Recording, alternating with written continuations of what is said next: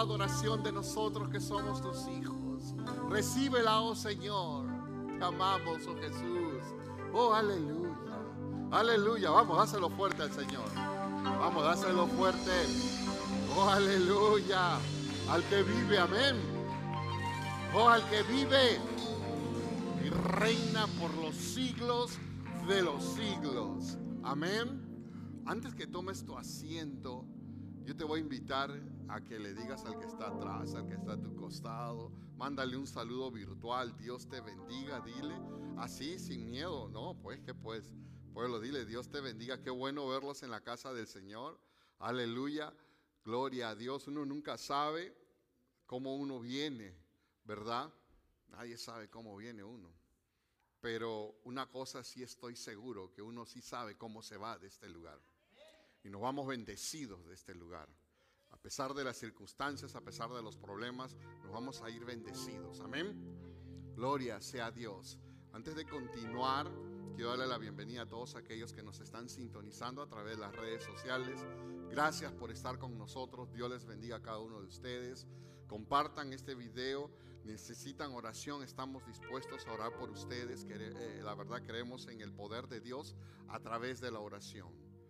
¿Cuántos lo creen?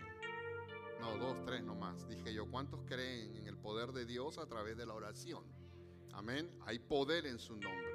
Aleluya. Estoy contento en esta preciosa tarde. Antes de continuar, a esto, eh, tengo algo que anunciarles más tardecito, claro, por supuesto pero em, me he estado gozando mucho con eh, el sermón de la semana pasada. Aún no lo hemos subido en YouTube, inclusive hay sermón del hermano del hermano Eliezer, del hermano Josué, una predica mía, todavía no lo hemos subido, son como cuatro que está atrasado, pero la verdad es que hemos tenido unas dificultades por ahí yo creo que se van, ya vamos pasando, inclusive en los podcasts. Sé que muchos nos sintonizan, nos escuchan a través de los podcasts. También esto, ya vamos a ponernos en, en, ¿cómo se llama? Eh, al día, exacto, al día. Esa es la palabra. Dios bendiga a mi esposa por la palabra que siempre tiene ahí. Lista para ayudarme. Aleluya. ¿Están con frío? No. ¿Tienen calor? ¿No? ¿Están listos para la palabra? Amén. Aleluya. Esto, ¿saben una cosa? La semana pasada hablábamos acerca de la mies. ¿Cuántos estuvieron aquí? Hablábamos de la mies, el significado y la importancia para Dios eh, lo que es la mies. Él es el Señor de la mies. Nunca se olviden, Él es el Señor de la mies. No es el ser humano, no es ningún gobierno, no es ningún político, es Dios, es el Señor de la mies. Amén. Y los dos primeros versículos que nosotros eh, leíamos la semana pasada eh, muestran a nuestro Señor Jesús eh, en, ¿sabes qué? El amor, la pasión, la compasión por las multitudes, ¿verdad? Lo, muestra en su máxima expresión. Yo, una de las cosas que tengo a costumbre hacer es de que cuando estoy en una serie de sermones, trato de seguir la relación del uno con dos, tres y cuatro no me gusta estar saltando porque Dios, eh, me es, el Espíritu Santo es muy exigente conmigo. Amén. Es muy exigente conmigo porque ama a su pueblo, ama a sus hijos. ¿Cuántos hijos del Señor tengo aquí? ¿Verdad? Y entonces Él quiere que toda la palabra se atesore en nuestros corazones. Amén. ¿Cuántos estamos? No me dejen solo, pueblo. Además les dije yo que íbamos a hablar acerca de tres preguntas en la semana pasada que habíamos encontrado en esos cuatro versos. Pero esos, esas preguntas las vamos a dejar para la semana correspondiente, a la semana que le corresponde. Y quiero ir rápidamente una vez más, una vez más a esos versos, el eh, libro de Mateo en el capítulo 9, verso 35 al 38. Cuando lo tengas, diga un fuerte gloria a Dios. ¿Mm? ¿Salió? porque, porque no dicen amén, gloria a Dios, nadie dijo nada. Yo seguía tomando agua, me iba a tomar un galón de agua. vamos a leerlo todos juntos y de ahí vamos a orar, amén. ¿Qué dice así el verso 35? Dice, recorría Jesús todas las ciudades y aldeas enseñando en las sinagogas de ellos y predicando el evangelio del reino y sanando toda enfermedad y toda dolencia en el pueblo Verso 36, y al ver las multitudes tuvo compasión de ellos, o de ellas, perdón, porque estaban desamparadas y dispersas como ovejas que no tienen pastor. Estos son los próximos dos versos que están, vamos, son los que vamos a estudiar en esta, en esta tarde, en estos minutos que nos quedan. Dice el verso 37, entonces dijo a sus discípulos, a la verdad la mies es mucha, mas los obreros pocos, mas los obreros pocos. Verso 38, rogad, es decir, orad, pues al Señor de la mies que envíe obreros a su mies. Vamos a orar. Padre, te damos gracias por estos preciosos minutos que tú nos das. Dios mío, eh, te pedimos con todo nuestro corazón que tomes el control de este servicio, Padre. En el nombre que es sobre todo nombre, yo, Dios mío, me pongo delante de ti y te ruego, Señor, que quites, que quites, Señor, todo lo mío y pon de lo tuyo, Dios mío, que quiero ser canal de bendición para tu pueblo en estos minutos que nos quedan, oh Dios. Padre, eh, te ruego, Señor, por las necesidades de aquellos hermanos que están presentes y aquellos que están ausentes y aquellos que nos están mirando. Glorifícate, oh Dios mío, glorifícate con poder y gloria, oh Señor, te lo rogamos. Y, Dios mío, reprendemos todo espíritu de distracción ahora mismo y, y declaramos estos aires libres para la gloria de tu nombre. En el nombre de Jesús de Nazaret, lo creemos. Y el pueblo de Dios dice, amén. Esto es interesantísimo, pueblo. Son cuatro versos que por, por, a lo mejor por años lo hemos escuchado de diferentes predicadores o diferentes maestros de escuela dominical o, o en algunas enseñanzas lo hemos escuchado por años.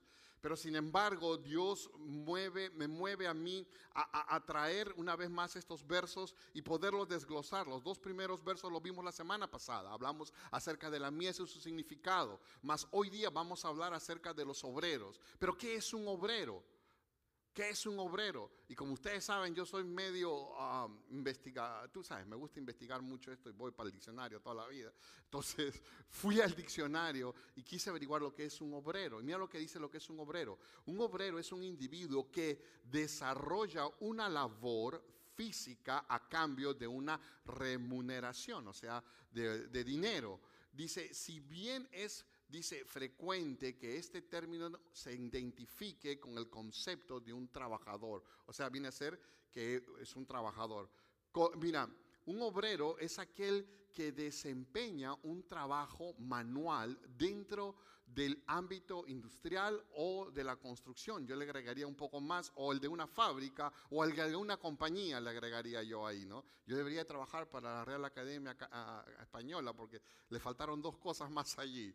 Entonces, eso es como eh, el diccionario eh, da el significado de lo que es un obrero. Y, bueno, ¿y por qué, pastor, usted está trayendo eso? Porque créeme, es necesario establecer una base eh, primeramente antes de continuar el sermón, porque el pueblo de Dios necesita saber lo que el Señor estaba diciendo en esos dos versos. ¿Me están siguiendo? Es necesario eh, que lo que el Señor estaba diciendo, que hay pocos obreros, que no hay muchos obreros, lo contrario, la demanda es, es más grande y no hay manos de obra. Amén. Pero, ¿qué es la cualidad de un obrero? Eh, esto, yo investigué un poco más acerca de esto y la verdad es de que un obrero tiene cualidades, tiene muchas cualidades. Yo quise sacar dos eh, específicamente de ellas. Una es su habilidad y la otra es la experiencia. La habilidad y la experiencia. ¿Acaso nosotros cuando vamos a aplicar por un trabajo queremos aplicar por el trabajo que más nosotros tenemos como referencia? Es decir, si a ti te gustan los números, vas a buscar un trabajo conforme a los números. Si a ti te gusta un trabajo manejando, vas a buscar trabajos de acuerdo a, lo que tú haces, que manejas. Si a ti te gusta la cocina, tú vas a buscar trabajos de acuerdo a la cocina. ¿Me están siguiendo? Eso es habilidad en uno natural. Es ese, otros que traen por experiencia. Unos dicen, yo he, he trabajado 15 años haciendo carpintería, entonces yo no me voy a ir a mover a ser electricista, quiero seguir siendo carpintero porque tengo experiencia como carpintero. Soy remodelador de las casas y entonces yo no voy a ir a vender ice cream afuera porque es mi trabajo, es mi trabajo remodelar casas. ¿Cuánto me están siguiendo? Yo he querido, eh, no se me duerman, ¿eh? porque necesitamos definir este concepto de obrero, ¿ok? Necesitamos definir este concepto de obrero. Y esto es muy importante, créeme. Inclusive en las aplicaciones de trabajo, cuando uno va y llena, te dicen cuáles son tus skills, cuáles son tus habilidades. Hablo español, hablo inglés, hablo francés, hablo de todo tipo de idioma, hablo chino, mandarín, hablo, no sé, cualquier cosa, ¿verdad? Pero eh, eh, son eh, skills, son cualidades, son que uno tiene, sus habilidades. Y entonces, ¿por qué es importante eso? Porque la compañía va a ver que tú, oye, pero este habla español, inglés, entonces lo podemos poner al frente porque como habla español e inglés, para que conteste las llamadas de teléfono, porque tenemos mucha gente que nos llama en español y en inglés también. Entonces ya tenemos una variación, tenemos alguien que es variable, aunque el sueldo es el mismo, pero no hay derecho, pueblo. Nosotros manejamos los dos idiomas, mucho el español o mucho el inglés, pero lo manejamos. ¿Sí o no? Masticado, pero lo manejamos. ¿sí Bendito aquellos que así lo manejan completo. Gloria a Dios. Pero eh, esto, pero no se vale, pues. O sea, uno tiene esas habilidades y no está bien que le paguen tan poco. Gloria a Dios. No se vaya para otro lado, pastor. Pese que me siento otra vez aquí porque me está yendo para otro lado. Entonces, vemos que es importante, inclusive para las compañías, tener gente que, que tenga experiencia, que tenga habilidades en cosas. ¿Sí? En las cosas de Dios no es menos diferente esto. En las cosas de Dios podría decirte que es mucho más importante. ¿Por qué? ¿Por qué es más importante? Porque el trabajo que estamos haciendo nosotros no es un trabajo manual exclusivamente, sino estamos haciendo un trabajo espiritual. ¿Me están entendiendo? Y cuando el Señor Jesucristo habla acerca de estos dos últimos versos que estábamos viendo, está llamando obreros, específicamente obreros, para que vengan a trabajar a la mies, al, al, campo, a que vengan a levantar la cosecha. Y está hablando de una cosecha espiritual porque las almas ya están listas. ¿Me están siguiendo? Entonces son obreros netamente espiritual, de lo cual todo creyente, mira lo que te estoy diciendo, no dejes que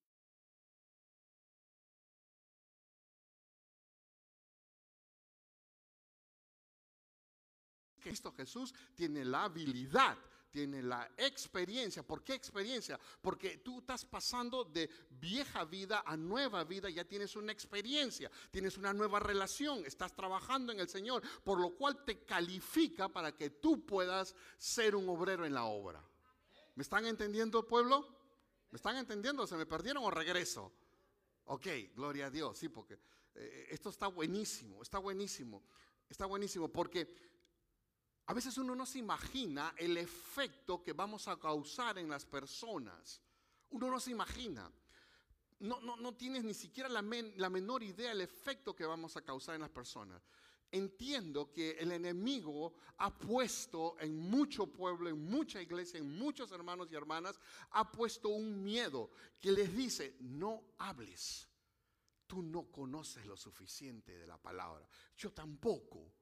No porque sea pastor conozco toda la Biblia. Mentira del diablo. Quisiera conocerla. Y creo que pasaría, nacería tres, cuatro, cien veces y aún no la entendería.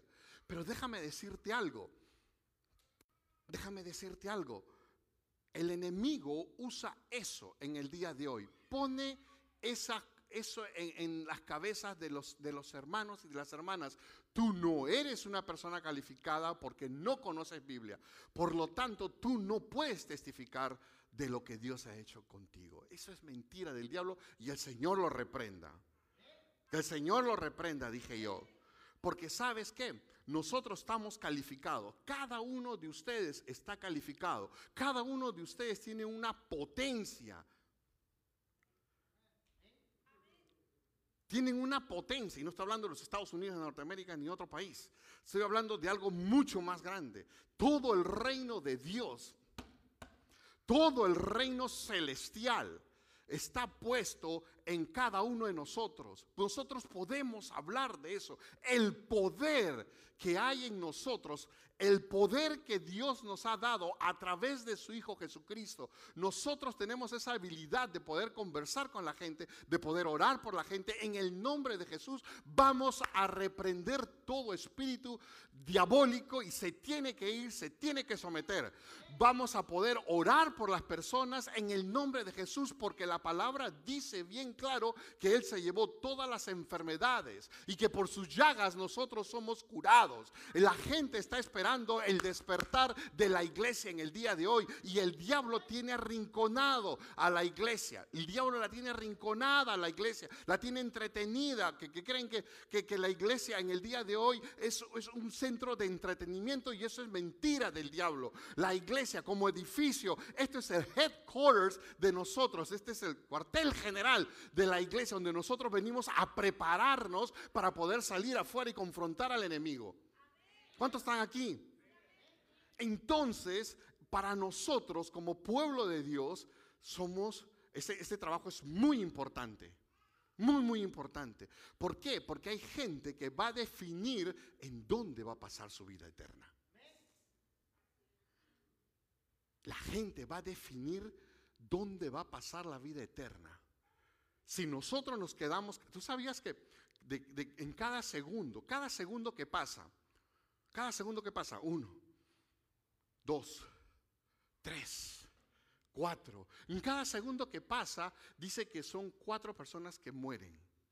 Es decir, cuatro, ocho, doce, ¿no? Dieciséis personas muertas ahorita en este momento. En cuatro segundos. ¿Cuántos van al cielo? No sabemos. ¿Cuántos se van para, para el infierno? No sabemos. Pero lo que te puedo decir es una sola cosa, que nosotros tenemos esa habilidad, tenemos el poder de Dios en nosotros para poder ayudar a la gente, a nuestros seres queridos, nuestro vecindario, a nuestras familias, a nuestros trabajadores. Podemos hacerlo. Escucha mi iglesia, no tenemos por qué tener temor, no tenemos por qué tener miedo. Voy a preguntar algo. ¿Dios ha hecho algo por ustedes? ¿Algo? Dios ha hecho, también se confunde, vamos a levantar la mano. Algo a Dios, Dios ha hecho por ustedes, vamos pueblo, levanten la mano. Si no, los llamo al altar, ¿eh? Amén. Dios ha hecho algo por ustedes. Amén. Dios ha hecho algo por ustedes. Amén. ¿Verdad que sí? Entonces, como Dios ha hecho algo por mí, por ti, por nosotros, te voy a decir algo. Haya sido en, los, en, los, eh, eh, en las últimas horas, haya sido en los últimos días, haya sido en, últimos, haya sido en los últimos años, pero Dios ha hecho algo por nosotros. Nos, a nosotros nos califica de poder hablar de Él. Nos califica, nos califica. Estamos calificados para hablar de Jesucristo y de su poder. ¿Por qué? Porque tenemos testimonio, porque Él hizo algo en nosotros. No me conoceré toda la Biblia. No me la conoceré. Pero una cosa sí te puedo decir. De que si Dios hizo eso conmigo, contigo también lo puede hacer. Así de simple. Así de simple. Dios lo puede hacer conmigo también. Lo hizo conmigo, lo puede hacer contigo también. Hay algo interesante en el libro de Juan, en el capítulo 9. No vas, eh, esto, sé que dentro de un rato van a salir los versos 3 al 4, pero antes déjame eh, resumirte lo que hay en ese poderoso capítulo del libro de Juan. En su casa lo pueden leer. Es, ese, yo le llamo personalmente el propósito del testimonio. En, en, esos versos guarda uno de los milagros más espectaculares que se haya escuchado, uno de los eh, milagros tan poderosos que la Biblia pueda registrar. Y es el milagro sobre un ciego de nacimiento. ¿Cuántos han escuchado eso? Jesús, perdón, Jesús sanó muchos ciegos. Pero este capítulo 9 es algo tremendo, poderoso, que va conforme a lo que estamos en el día de hoy predicando.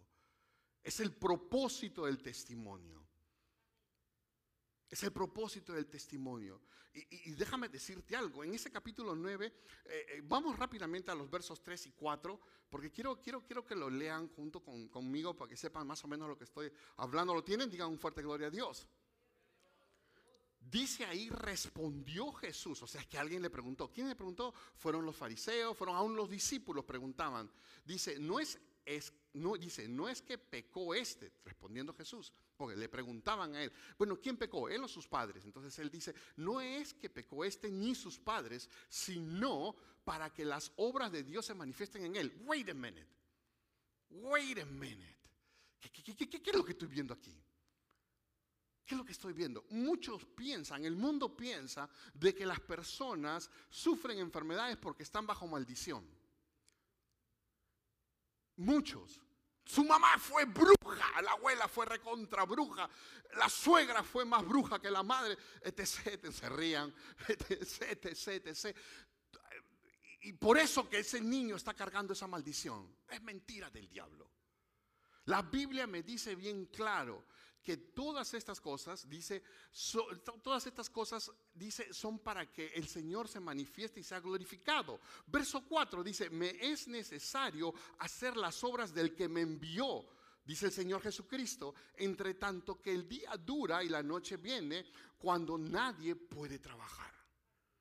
Óigame, esto es interesante, esto es interesante. Yo, te, saqué todo el versículo y lo he tenido que resumir aquí porque si no nos pasábamos toda la noche. Pero durante e, e, ese tiempo, ese momento que tuvo el Señor Jesús con, con, el ciego, muchos de ustedes conocen la historia, él escupió, hizo un poco de lodo, se lo puso en los ojos y lo mandó a bañarse, a lavarse la cara a, un lugar, eh, esto, que era creo que el, el, valle, no, el valle no, era, en Siloé, y, y, los fariseos le interrogaban al Señor, inclusive interrogaron al, al tipo que había recibido el milagro. Le interrogaron, interrogaron y ellos querían saber cómo es, ¿no? Parece que eran las noticias de, esto, de los canales que vemos nosotros, que ah, de volada van con el chisme, quieren saber todo ellos. Pero lo que más me impresiona de todo esto, cuando tengan tiempo en su casa pueden leerlo, lo que más me impresiona de todo esto es de que esa enfermedad era, tenía un propósito tenía un propósito. Por eso que yo les dije bien claro, este es el propósito del testimonio.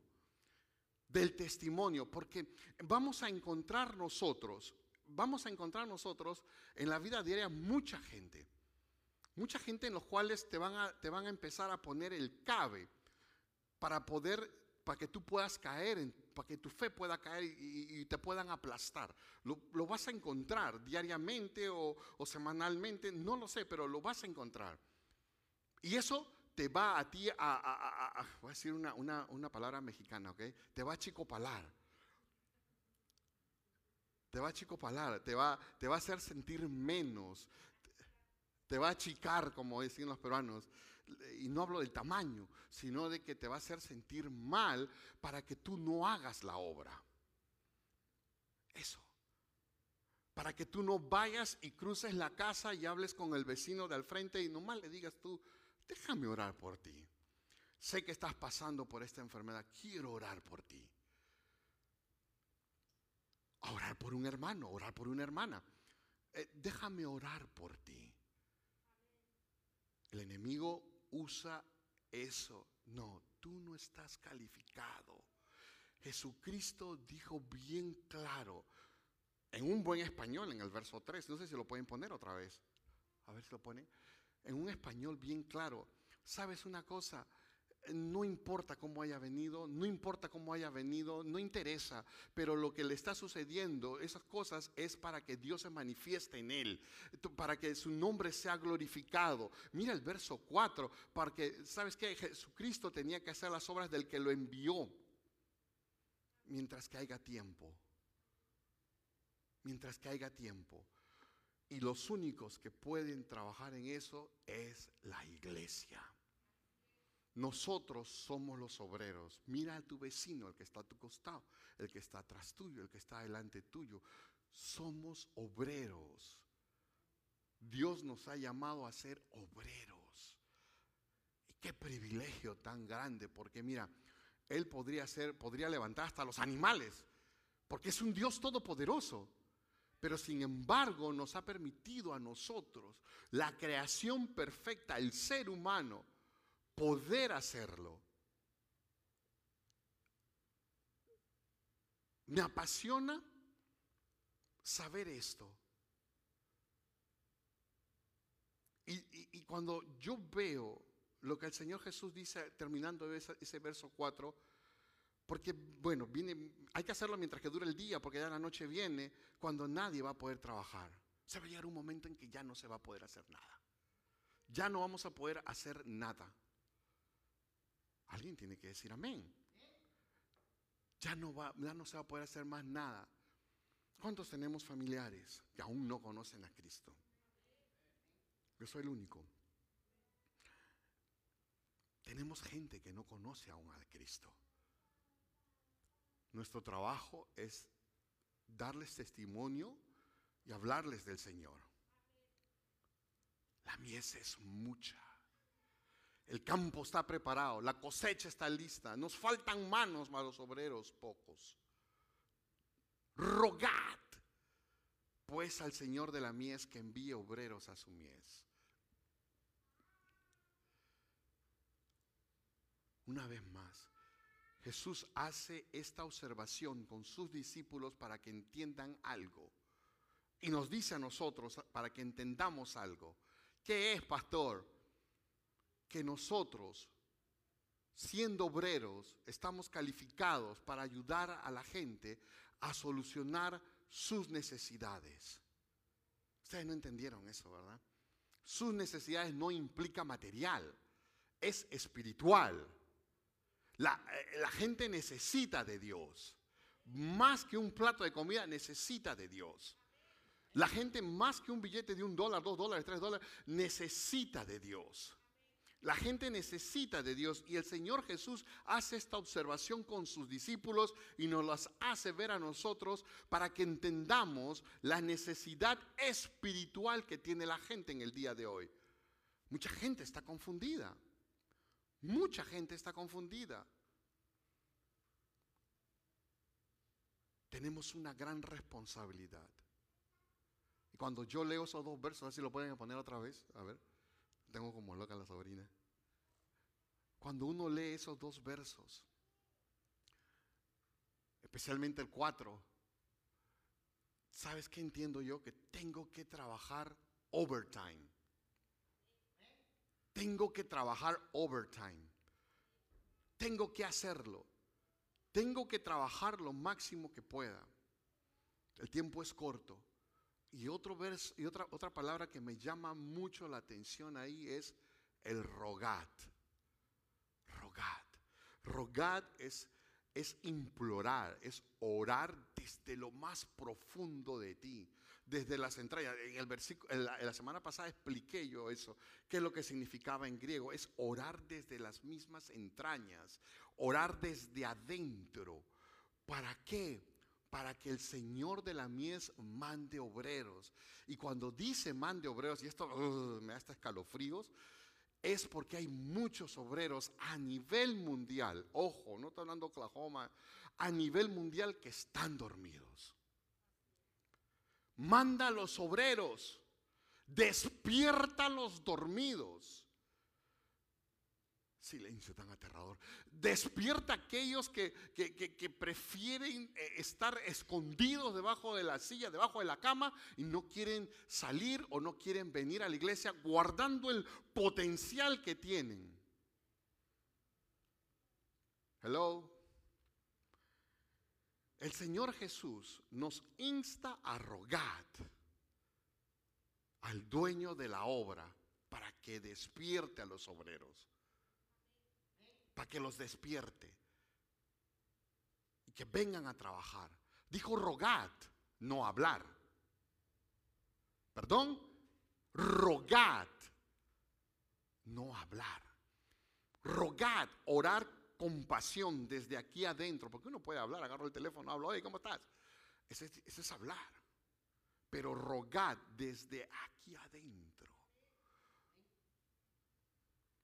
Rogad significa que tengo que dejar las cosas que me distraen a un lado, porque Dios me está llamando a orar, a rogar por mi familia, a por, por, por, por, por esto, por mi vecindario, a por mis amistades. Dios me está llamando a rogar por ellos, orad por ellos.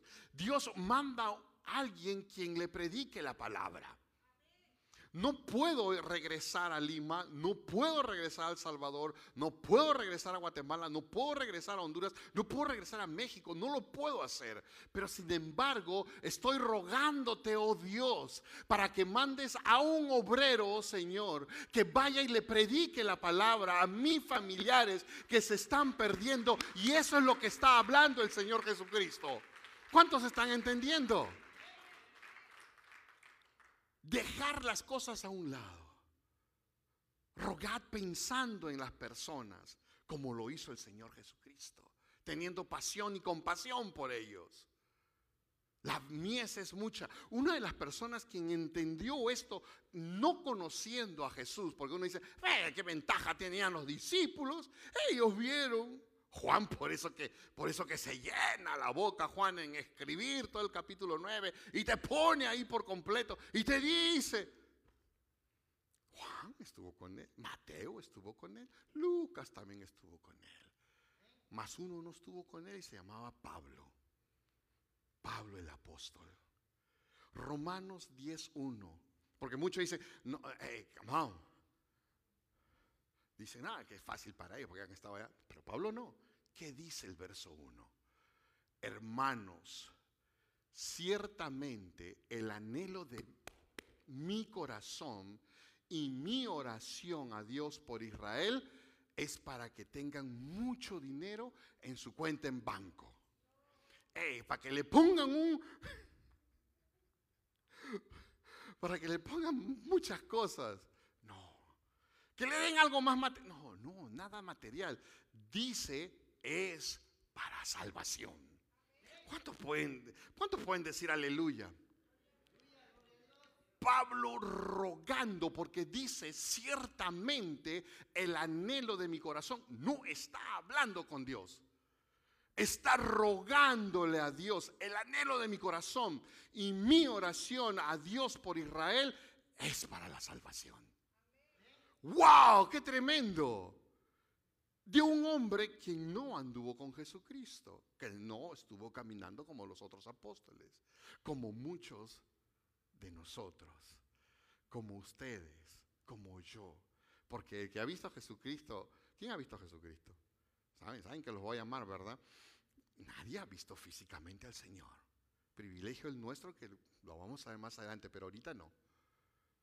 ¿Verdad? Conocemos al Señor a través de su palabra, a través de la manifestación del Espíritu en, en, la casa, en la iglesia. Conocemos a Jesús, pero nadie lo ha visto. Pablo no lo vio.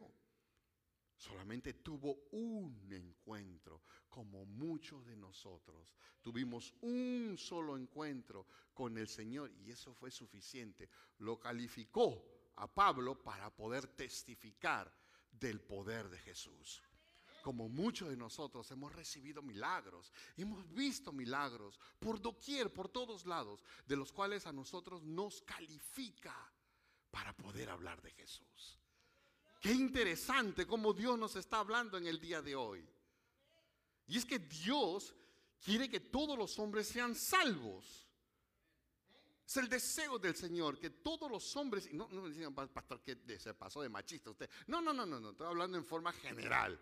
Okay, pues no, las hermanas después se van a enojar conmigo y ahí ya no me espera café, ni cake, ni taquito, ni nada. Entonces, no, no, no, está hablando en una forma general. Dios quiere que todos los hombres, todos los hombres sean salvos. Pero también quiere que la iglesia aprenda a orar por ellos. Y es que en la oración te voy a decir un dato muy importante que ya la mente a veces a uno no le, ya, le falla. Y tuve que apuntarlo porque esto fue algo directo del escritorio de arriba, de la mesa del Señor. Y es que la gente en el día de hoy ora tratando de convencer a Dios para que salve a la gente. Mira lo que estoy hablando. Es muy diferente. No tenemos que convencer a Dios.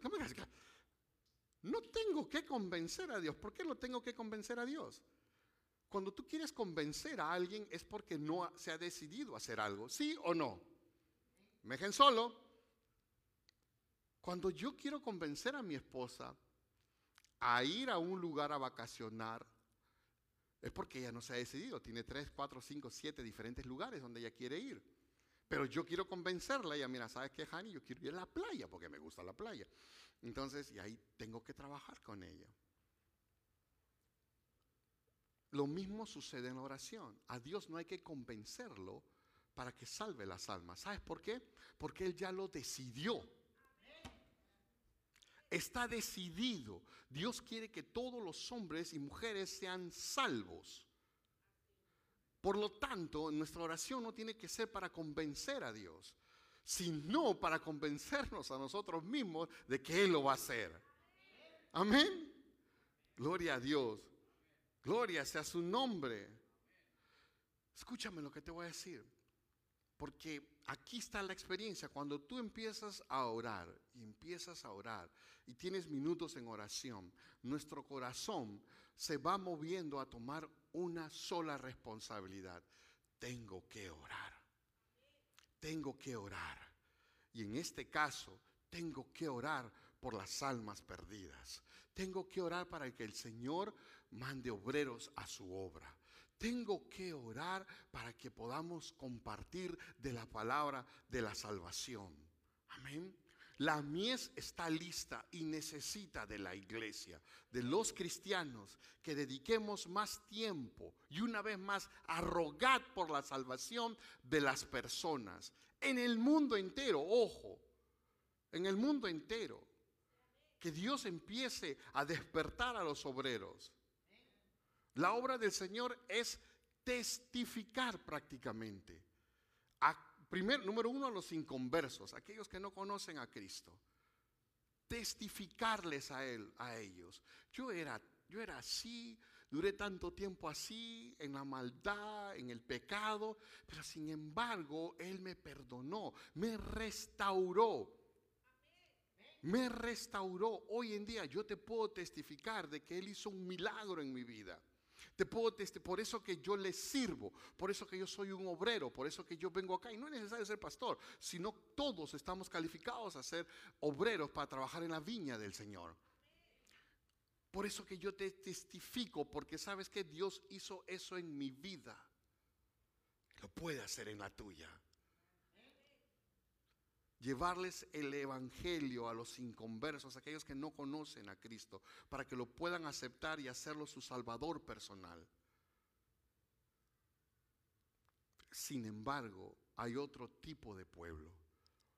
Un pueblo que en los versos primeros nosotros habíamos visto, que tenemos que testificarle, y son las ovejas que están desamparadas y descarriadas no está hablando al inconverso, ovejas. Y cuando habla ovejas no habla chivos ni chivas, habla ovejas que están desamparadas y descarriadas. Mm. Inconversos y luego a las ovejas descarriadas y desamparadas. ¿Por qué? Ovejas son los que estuvieron con nosotros son los que estuvieron sentados en la silla y alababan el nombre de Dios fervientemente. Ellos estuvieron con nosotros, ellos trabajaron en la obra. Y no solamente, no estoy hablando en forma general, no a decir, eh, familia Manuel, se fue el hermano. No, no, no, no, no. Hablo en forma general, porque son buenos para eso. En forma general, a nivel mundial. Porque cuando Jesús habla, habla sin nivel mundial. Ovejas desamparadas y descarriadas, que estuvieron dentro del redil por un tiempo, estuvieron dentro del redil por un momento, pero sin embargo fueron seducidas por el engaño del mundo o el engaño del diablo. Y las sacaron del redil, por eso que están desamparadas. Muchas de esas ovejitas no saben ni a dónde ir. Muchas de esas ovejitas se dan golpes de cabeza pensando de que este puede ser mi redil y sin embargo, ¡pum! Ah, eso me dolió. ¡Pum! No es mi redil. ¿Por qué? Porque el enemigo lo sacó de allí, lo sacó del seno de ese lugar, lo quitó para llevárselo para otro lado y andan desamparadas como ovejas que no tienen ¿Saben lo que está hablando el Señor en el día de hoy, verdad? Están entendiendo lo que el Señor está hablando en el día de hoy. Nosotros conocemos inconversos y conocemos las ovejas que están desamparadas, descarriadas, que andan por allí sin pastor. Y nosotros estamos listos para hablarles, ¿sabes qué? Y ministrarlos a todos ellos y decirles, no, no, no, no, no, no, no, no, no, espérate un ratito, espérate un ratito, espérate un ratito. Jesucristo todavía tiene algo para ti. Jesucristo tiene un milagro para ti.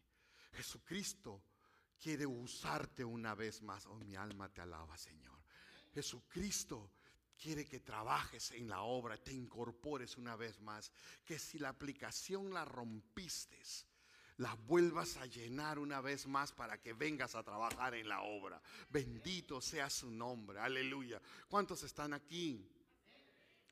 Lo que la iglesia debe de dejar hacer en el día de hoy es dejar de señalar por un rato la impiedad que hay en la sociedad. Dejar de señalar por un rato la porque no podemos ignorar de que la sociedad está llena de puros mujeres, sí. Pero debemos de dejar ese trabajo por un rato. Y sabes que si ya sabemos que la sociedad está corrupta, ya lo sabemos. ¿Qué vamos a hacer? La pregunta es qué vamos a hacer. Si ya sabemos de que la sociedad está corrupta, y que por el contrario forma mucha resistencia al Evangelio, nosotros tenemos que orar, rogar a que Dios levante dormidos y así ya seamos más que podamos llevar la palabra del Señor. Amén. Y voy a repetir esto como, como disco rayado. Los únicos que tienen la cualidad, los únicos que están calificados para hacer esta obra, somos aquellos, somos todos nosotros que hemos tenido una experiencia con el Creador. Nada más, somos nosotros. Yo pensé que iban a saltar del banco. Yo pensé que iban a saltar de la silla, dije yo. Los únicos es la iglesia. Es la iglesia. Es la iglesia, eres tú, soy yo. Me dirás a lo mejor, eh, eh, es que mira, ¿sabes qué?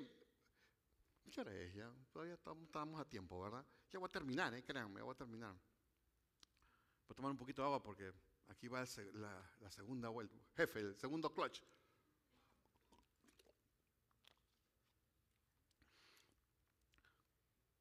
Cuando yo estaba haciendo el sermón y estaba en oración, sentí claramente la voz del Señor que me dijo esto que para muchos va a haber una vergüenza. Va a haber una vergüenza cuando Él venga. Y Él me dijo, habla de esta vergüenza. Yo le dije, Señor, que hable de la vergüenza. Sí habla de la vergüenza. Porque pudiendo hacer el trabajo no lo hemos hecho. Pudiendo hacer el trabajo no lo hemos hecho. ¿Y qué vergüenza es esto? Que Dios puede usar hasta las piedras para poder hablar de, la salvación. Él puede hacerlo. Puede usar las pero la vergüenza eterna va a ser de que nosotros, que hemos sido salvos, que hemos venido de muerte a vida, nos hayamos quedado callados, callados. Y ver una piedra que hable. Ese va a ser la vergüenza eterna. Pastor, usted está loco, ¿cómo que las piedras van a hablar? Te voy a decir algo, que el mundo lo dice, ojo, el mundo lo dice. No la iglesia, el mundo lo dice. Y esto lo encontré cuando estaba mirando la televisión. me gusta mucho History Channel, me gusta mucho Discovery Channel también, pero justo estaba viendo uno de esos documentales y vio un arqueólogo, no, arqueólogo, vio un arqueólogo que dijo esto. Le preguntó el periodista, le dijo, oye, pero ¿cómo llegaste a descubrir este tesoro? Estaban descubriendo una, habían descubierto una momia creo era una momia egipcia, eh, creo que se llamaba Nefertiti, Nefertiti, algo así creo que es. Y, habían descubierto esa, esa, momia. ¿Cómo llegaste aquí? Le dijeron. Porque estaba recontra escondida por todos lados. Y habían, habían diferentes señales que para desviar a la gente de que no se vayan a robar la momia. Los que conocen historia un poco saben de que cuando guardaban eh, los reyes de, de, los faraones, los guardaban, los guardaban con un montón de tesoros. Entonces lo que ellos evitaban era de que les robaran los tesoros. Entonces ellos ponían un montón de trampas. Y no trampas de, ratón, sino ponían trampas de señales. Decían, ok, eh, esta señal, y pues iban para allá, no había nada. Iban a esta y no había nada. Pero sin embargo, el arqueólogo responde al periodista esto. ¿Tú sabes cómo lo encontré? Le dijo. ¿Tú sabes cómo yo llegué hasta este lugar? No, le dijo. ¿Cómo llegaste? Es simple. Dijo, me puse a estudiar las piedras y ellas me hablaron. Ellas me hablaron, dijo. ¿Cómo? dijo el, el, periodista. ¿Cómo? Sí, ellas me hablaron. ¿Por qué? Porque hicimos un estudio, dijo él, de, la tierra, del ground, y vimos que, eh, tiene diferentes tipos de capas, y en los diferentes tipos de capas tienen sus diferentes tipos de periodos. Hmm. Y dijo, entonces por eso que nosotros nos dimos cuenta, porque las piedras nos condujeron acá. Escucha mi iglesia lo que te voy a decir. La vergüenza más grande para nosotros como hijos de Dios es que Dios empiece a usar las piedras para hablar a la gente de su evangelio. Y créeme que sí lo puede hacer. Tiene todo el poder para hacerlo. Él lo puede hacer. Amén. Yo había puesto este versículo porque yo creo que es interesante leerlo. Está en Lucas 19, 37 al 40 y va justamente con respecto a lo que estoy hablando. Cuando tengan, digan gloria a Dios. ¿Me tienen? Gloria a Dios. ¿No lo tienen todavía? Sí. Amén, amén, amén, amén. ¿Qué dice el verso 37? Nota lo que, lo que, lo que habla el, el escritor aquí en este libro. Dice, cuando llegaban ya cerca de la bajada del monte de los olivos, toda la multitud de los discípulos dice que se estaban gozando. ¿Y cuando dicen gozando? Me imagino que estaban alabando, adorando el nombre de Dios. ¿No? Me imagino que ha sido eso porque dice, comenzaron a alabar a Dios a grandes voces por todas las maravillas que habían visto. Verso 38, diciendo, bendito el rey que viene en el nombre del Señor, paz en el cielo y gloria en las alturas, decían, paz en el cielo y gloria en las alturas, decía toda esa multitud, mientras que Jesús iba avanzando en su pollino. Entonces algunos de los fariseos que estaban infiltrados ahí dentro de la multitud dijeron, maestro, reprende a tus discípulos, a los que se callen, por favor, repréndelos. Y él dijo en el verso 40, respondiendo él, Jesús, está en mayúscula ahí, les dijo, os digo que si estos callaran, las piedras clamarían. Bendito sea su nombre. Iglesia, nota este, estos cuatro versos que estamos viendo. Es impresionante. ¿Acaso no sé si no, no, no es algo similar con, nosotros en la iglesia cuando venimos domingo a domingo y alabamos el nombre de Dios? Bendito el Rey que viene en el nombre del Señor. Gloria sea Dios en las alturas. Uno viene gritando, amén, gloria a Dios. Y aún en las casas también hacemos retumbar las paredes, gritando cuando recibimos nosotros una bendición de parte de Dios, cuando recibimos una oración contestada de parte del Señor, cuando Dios nos libera de alguna, de alguna opresión, gritamos y decimos, gloria sea Dios. Y Jesucristo dijo esto, yo no los voy a hacer callar, porque si yo los callo, las piedras van a hablar. Hoy en día la iglesia se le olvida el momento en que tuvo ese, e, e, ese favor de parte de Dios. Oh, por eso que las ovejas están descarriadas, por eso que las ovejas están dispersas. ¿Por qué? ¿Por qué? Porque andan sin pastor? Porque se han olvidado. Por un momento se han olvidado el tiempo que ellos decían, Gloria sea Dios en las alturas. Gloria y daban voces, gritaban y alababan su nombre y venían todos los domingos. No hablo de esta iglesia, hablo de la iglesia en general. Iban a las iglesias y gritaban y decían, gloria sea Dios. ¿Por qué? Dice en el verso 37, dice que ellos hacían eso porque habían visto todas las maravillas que Dios ha hecho a su favor. Es igualito. No hay, no, hay, no hay nada de diferencia. Es igual con lo que pasa en el día de hoy. La diferencia está en que si ellos no lo hacían, las piedras lo iban a hacer. La diferencia en el día de hoy acá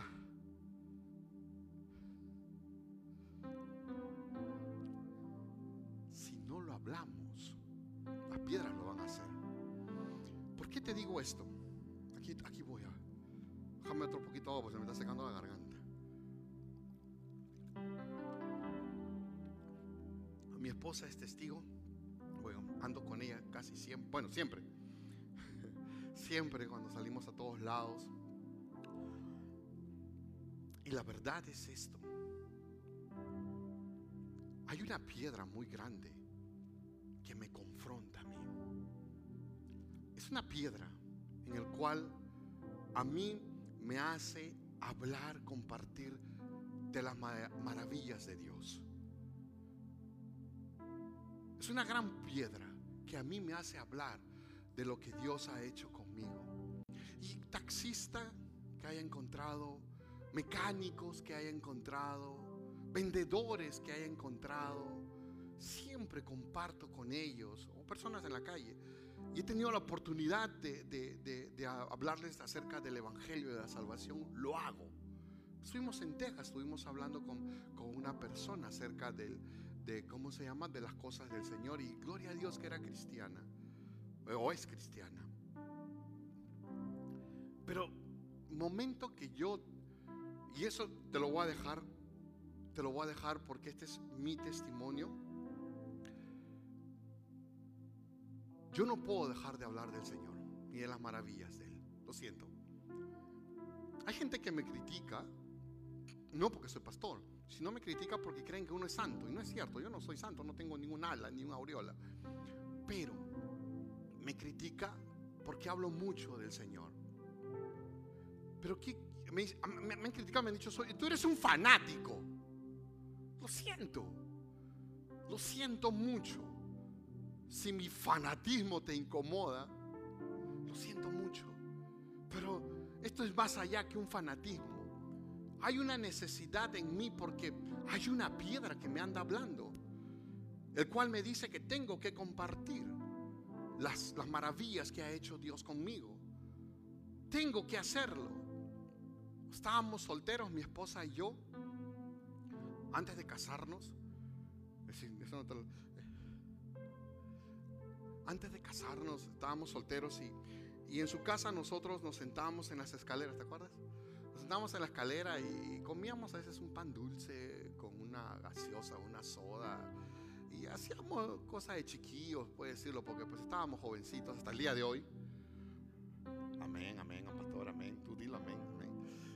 Estábamos muy jóvenes y nos sentábamos en las escaleras y yo le dije a ella un día, y lo digo con el corazón quebrantado, porque sinceramente no me había acordado de esta, de, esta experiencia. Y el Espíritu Santo me lo hizo recordar mientras trabajaba en el sermón. Estábamos sentados en la escalera ella y yo, platicando un montón de cosas, planeando el futuro. Pero hubo un momento en que conversamos y, y nos propusimos hacer esto. Cuando estemos casados y nuestros hijos estén grandes, vamos a ser misioneros, ¿sí o no? Vamos a ser misioneros. Vamos a hablar del Señor. Vamos a hablar de Cristo. Hay una piedra tan grande que no la puedo ocultar. Y a mí me puja esa piedra para poder hablar acerca del plan de salvación que hay en el Señor. Es una piedra que en el día de hoy a lo mejor ya no toco las puertas porque salía mucho antes, 20 años atrás, más de 20 años atrás, tocaba las puertas y hablaba a todos acerca del Evangelio. Y era tan hermoso ver a la gente venir a los pies de Cristo y ver los milagros, cómo Dios los liberaba. Predicaba el Evangelio con pistola en mano, me ponían a mí, me ponían así. Estaba hablando, estaba la pistola abajo, en serio. Estaba aquí abajo y decía, ah, eres, eres un predicador. Pum, ponía la pistola. ¿Qué tipo que traes tú? Decía yo. Hablaba del Evangelio, ora por mí porque estoy mal. Estoy hablando de gente que era eh, estos drug dealers. Estoy hablando de, de, gangas, estoy hablando de todo eso. Y les llevaba el Evangelio. Me iba hasta el Rino, más allá del Rino. Los que conocen esos lugares saben lo que estoy hablando. Y hablarles acerca del Evangelio de Jesús. Porque yo veía una piedra muy grande, la cual no me deja. Hasta el día de hoy no me deja estar callado. Y, es el, y eso me dijo el Señor y eso es lo que quiere que nosotros hagamos. Compárteles esto, me dijo, diles a, la, a, mi iglesia, dile a mi pueblo de esta piedra que tú tienes.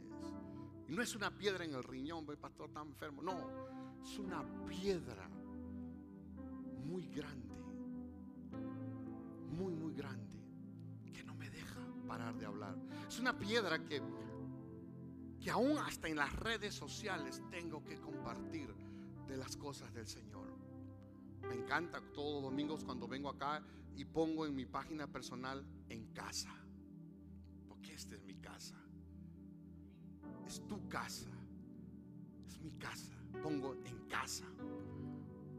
Y lo hago por una razón. Mientras que el, el dormido, mientras el descarriado, Mientras que el inconverso te pueden poner un montón de posts en las redes sociales, comiendo aquí, comiendo allá, comiendo por allá. Yo estoy en casa. Yo estoy en casa. Como muchos de ustedes están en casa. ¿Por qué, pastor? Yo creo en las vacaciones, hace poco estuve en las vacaciones, fui hasta México, comí rico, no voy a seguir porque pues me da hambre, pero por una sola razón, hay una piedra muy grande terminar. Estoy ahorrando un montón de versículos, un montón de palabras que lo voy a dejar para la próxima semana. Porque siento en el Espíritu esto, que la palabra de Dios está llegando. Está llegando la palabra de Dios. Porque esa piedra tan grande, esa piedra que es gigante, que yo la veo,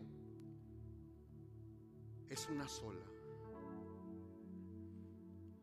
Es la misma piedra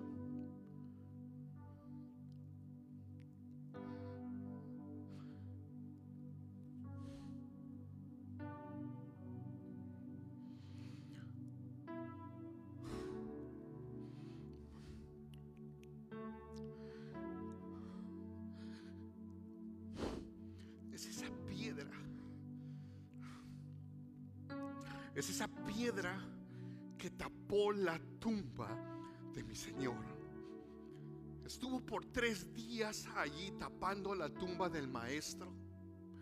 Es esa piedra la cual a mí me motiva y digo, es que Él no está muerto. Él está vivo. Oh, ustedes no me están entendiendo. Él está vivo. Jesucristo resucitó. No se quedó en la tumba, Él resucitó. Esa es la piedra que yo tengo, el cual a mí me impide a veces eh, no poder compartir con alguien. Tengo que compartirlo porque la tumba está vacía, la tumba está completamente vacía. El Señor resucitó al tercer día y se resucitó en victoria. ¿Para qué? Para poder levantar en el día de hoy la iglesia poderosa del Señor. Él levantó la iglesia. Nosotros estamos aquí porque, porque Él resucitó. Él resucitó. Por eso que estamos aquí y eso a mí no me deja en paz. Yo tengo que hablar. Lo siento mucho. Y a los, que nos están mirando por, las redes sociales, yo tengo que hablar. El tiempo es muy corto. Y yo no quiero que las piedras pequeñitas hablen, porque ya una piedra mi grandota ya me habló. A mí ya me lo dijo. Él no está aquí, se movió la piedra para un lado. Resucitó. ¿Cuántos han entendido esto? ¿Cuántos han entendido? Aleluya. Yo voy a pedir que te pongas de pie. El Señor va a hacer algo tremendo el día de hoy con alguien aquí. Prepara tu corazón.